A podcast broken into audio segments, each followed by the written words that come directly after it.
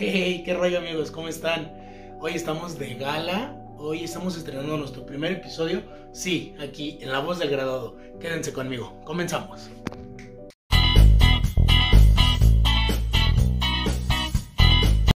Bueno amigos, este les platico en este programa, eh, como ya lo había mencionado, hablaremos sobre las carreras universitarias, eh, ya sea para graduados, egresados y futuros estudiantes. Eso lo mencioné en un video anterior. Este, entonces, pues bueno, vamos a echar un poco de cotorreo, porque pues aquí no estamos con, con ese típico profesor que no, no te deja hacer absolutamente nada.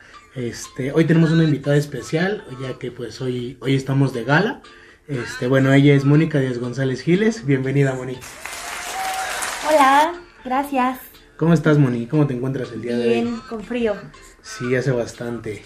Bueno, Moni, este, bueno, vamos a hablar hoy, hoy, este, referente a las carrera, a la carrera universitaria, eh, licenciatura en lenguas extranjeras. Moni es egresada de esta, de esta carrera. Este, bueno, es pasante. eh, bueno, hoy nos contará todo lo relacionado a esta maravillosa carrera. Moni, cuéntanos, ¿por qué decidiste estudiar esta, esta carrera? Bueno, pues buenas noches a todos. Primero que nada, me gustaría explicarles que yo estuve casi cinco años sin estudiar. Entonces, en este tiempo yo estuve tratando de decidir qué era lo que quería para mi vida, qué quería estudiar, qué quería hacer siempre. Y dentro de las dos carreras que yo tenía planeadas o que yo tenía pensadas para estudiar, la primera era arte dramático, me gustaba mucho el teatro, el canto, la actuación. Hacer drama, ¿no? Sí, es básicamente lo que hago todos los días de mi vida.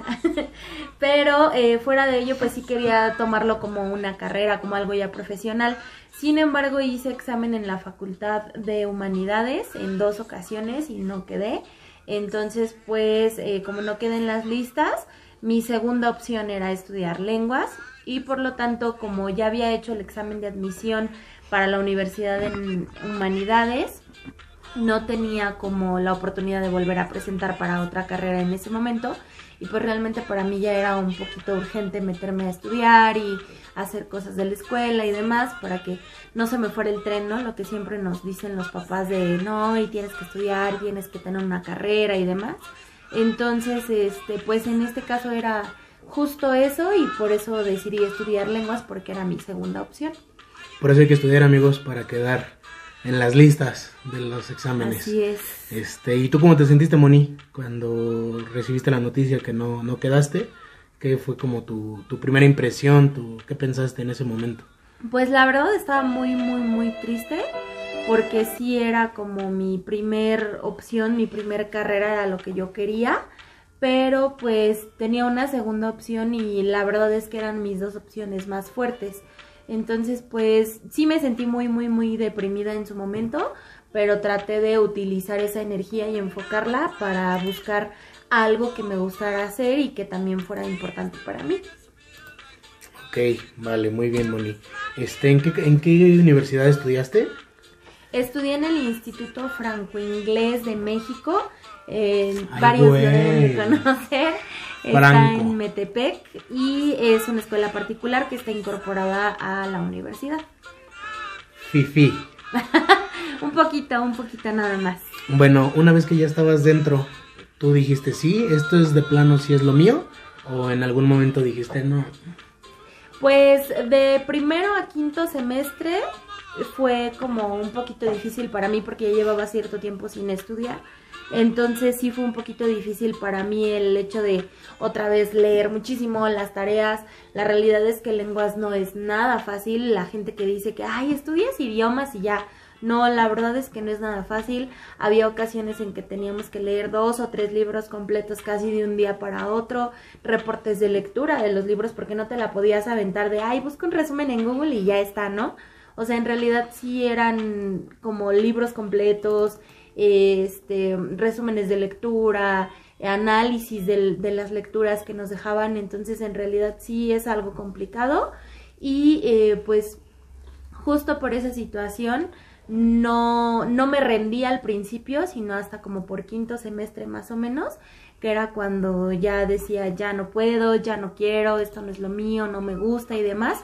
Pero pues con el tiempo te vas dando cuenta, ¿no? De que en realidad casi todos los que estudiamos, o por lo menos yo todas las personas que conozco, pasamos por esa etapa de ya no quiero, no sé qué estoy haciendo, no me gusta, o antes me gustaba mucho y ahora ya lo odio. Entonces, y también los maestros que tenemos pues tienen mucho que ver con, con la pasión por la carrera. Justo, porque creo que siempre hay un profe, ¿no? Que es el que te hace odiar, odiar lo, lo que estás estudiando, pero bueno, este, ¿siempre te gustó? O sea, siempre dijiste, sí, sí amo esto.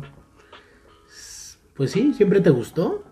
Pues en realidad siempre desde muy chiquitita tuve contacto con el idioma inglés, entonces eh, una de mis tías siempre trataba como de enseñarme palabritas o, o yo por lo general tenía como esa habilidad o esa sensibilidad, ¿no? De, de inferir cómo se decían las palabras en inglés. O palabrotas. O palabrotas, porque es lo primero que nos enseñan. Ah, es lo primero que aprendemos, ¿no? Cuando ves a un extranjero, lo primero que le quieres enseñar es a decir groserías en español. Pero en realidad, pues sí, tuve como mucho contacto y siempre fue parte de mi pasión y de mi personalidad el conocer otros idiomas. Actualmente te puedo decir que me gusta muchísimo más francés que inglés, pero domino un poco más el inglés. Ok. De acuerdo, muy bien, muy bien, Moni. Este. Algunos, no sé, los pros y los contras de estudiar la licenciatura en lenguas. Mm, el mayor pro que yo le veo es las ventajas que tienes al estudiar lenguas, las puertas que te abre estudiar lenguas, como tal, estudiar los idiomas o los diversos idiomas que tienen las diferentes carreras, con los enfoques que conllevan creo que es lo, lo más, más eh, bueno que yo sacaría de mi carrera, las puertas que te abre, el poder tener un trabajo en donde se requiera de un segundo idioma, creo que actualmente ya es casi una necesidad que en los trabajos en los que vas a entrevistarte y demás tengas el, el segundo idioma, entonces creo que es de abrirse muchas puertas, el poder viajar y el que cuando viajes no andes perdido en el metro, que sepas en dónde estás o sepas pedir al menos una dirección o sepas pedir ayuda en caso de que lo requieras, creo que eso es súper, súper importante. Sí, creo que sí, porque, o sea, coincido contigo, porque pues yo creo, bueno, no sé, aquí en México te ven perdido en el metro y hasta te lamentan porque pues pues vas este... Y nadie te ayuda, o sea, la realidad es que la gente sí es como muy apática, ¿no? Sí, hasta cierto punto. Este, digo, no porque aquí pues haya como, claro que lo hay, muchos extranjeros, pero creo que en viva voz, este, pues me ha pasado, ¿no? Que vas acá como en la pendeja y pues ahora sí que quítate de la chingada. Pero bueno, vale. Este, ¿tú estás ejerciendo? No, actualmente yo no ejerzo.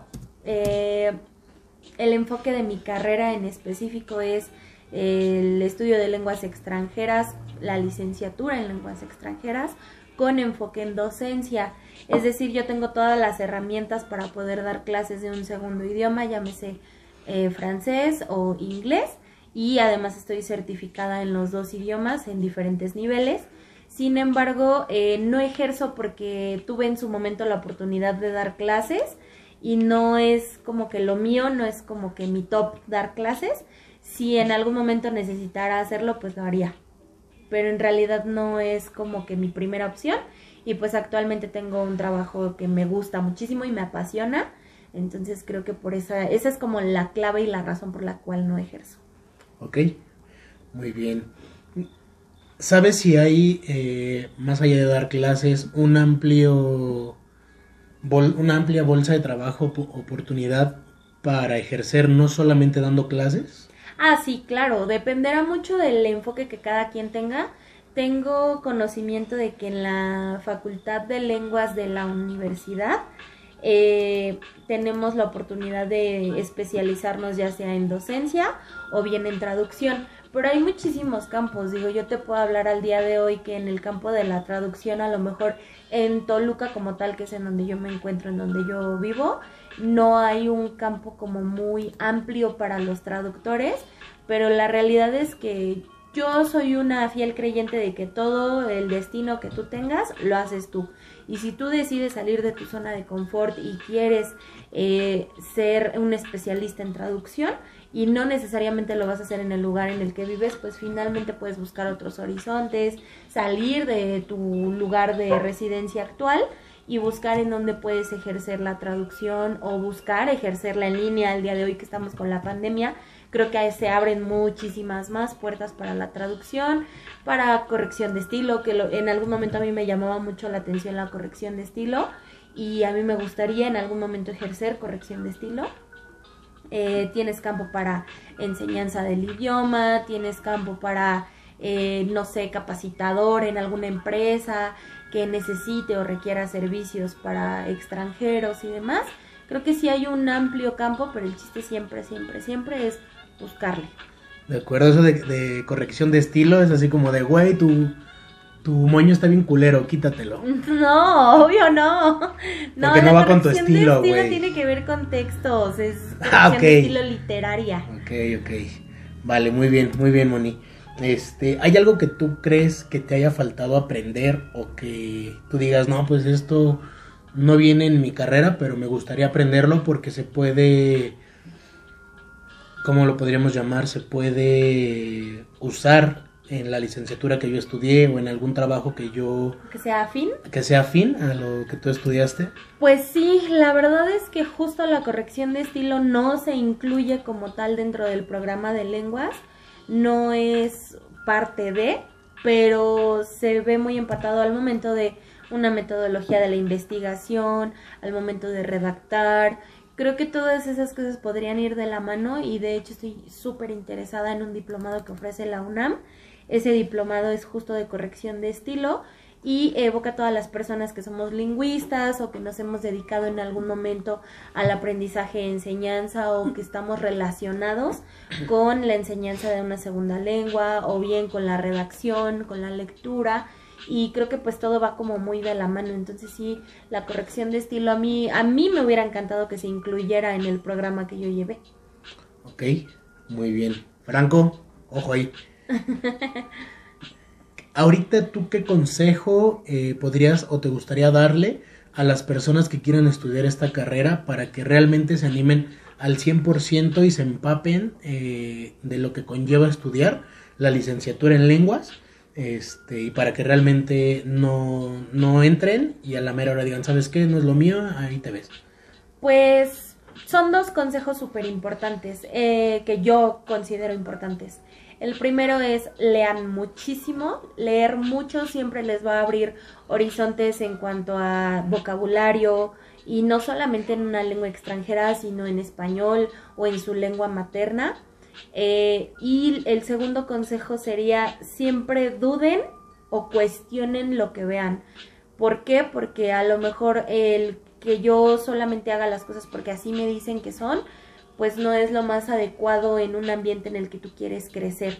Y si quieren crecer, siempre duden, siempre pregunten, no se confíen de lo que alguien les dice o que si alguien les dice que es negro, confíense de esa persona, no lo hagan, siempre duden de por qué es negro, por qué las cosas son así. Creo que eso es súper, súper importante para generarte inquietud y para generarte un crecimiento personal. Sí, claro, en ese aspecto de dudar, eh, creo que yo prefiero mil veces preguntar lo que no sé o cuestionar el por qué a mil veces quedarme con la duda y el día de mañana que chin en mi trabajo tenga que hacer algo así que no lo sepa o simplemente en la escuela, en la universidad, pues es así de madres y cómo se hacía, ¿no? Pero bueno, este, pues bueno, fue un gusto tenerte aquí, Moni, este, por empaparnos un poquito de lo que es la, la licenciatura en lenguas, este, en lenguas extranjeras, no no otro tipo de lenguas. Este, pero bueno, bueno amigos, aquí solamente algunos puntos claves para que ustedes puedan elegir esta, esta licenciatura y se animen realmente, ¿vale?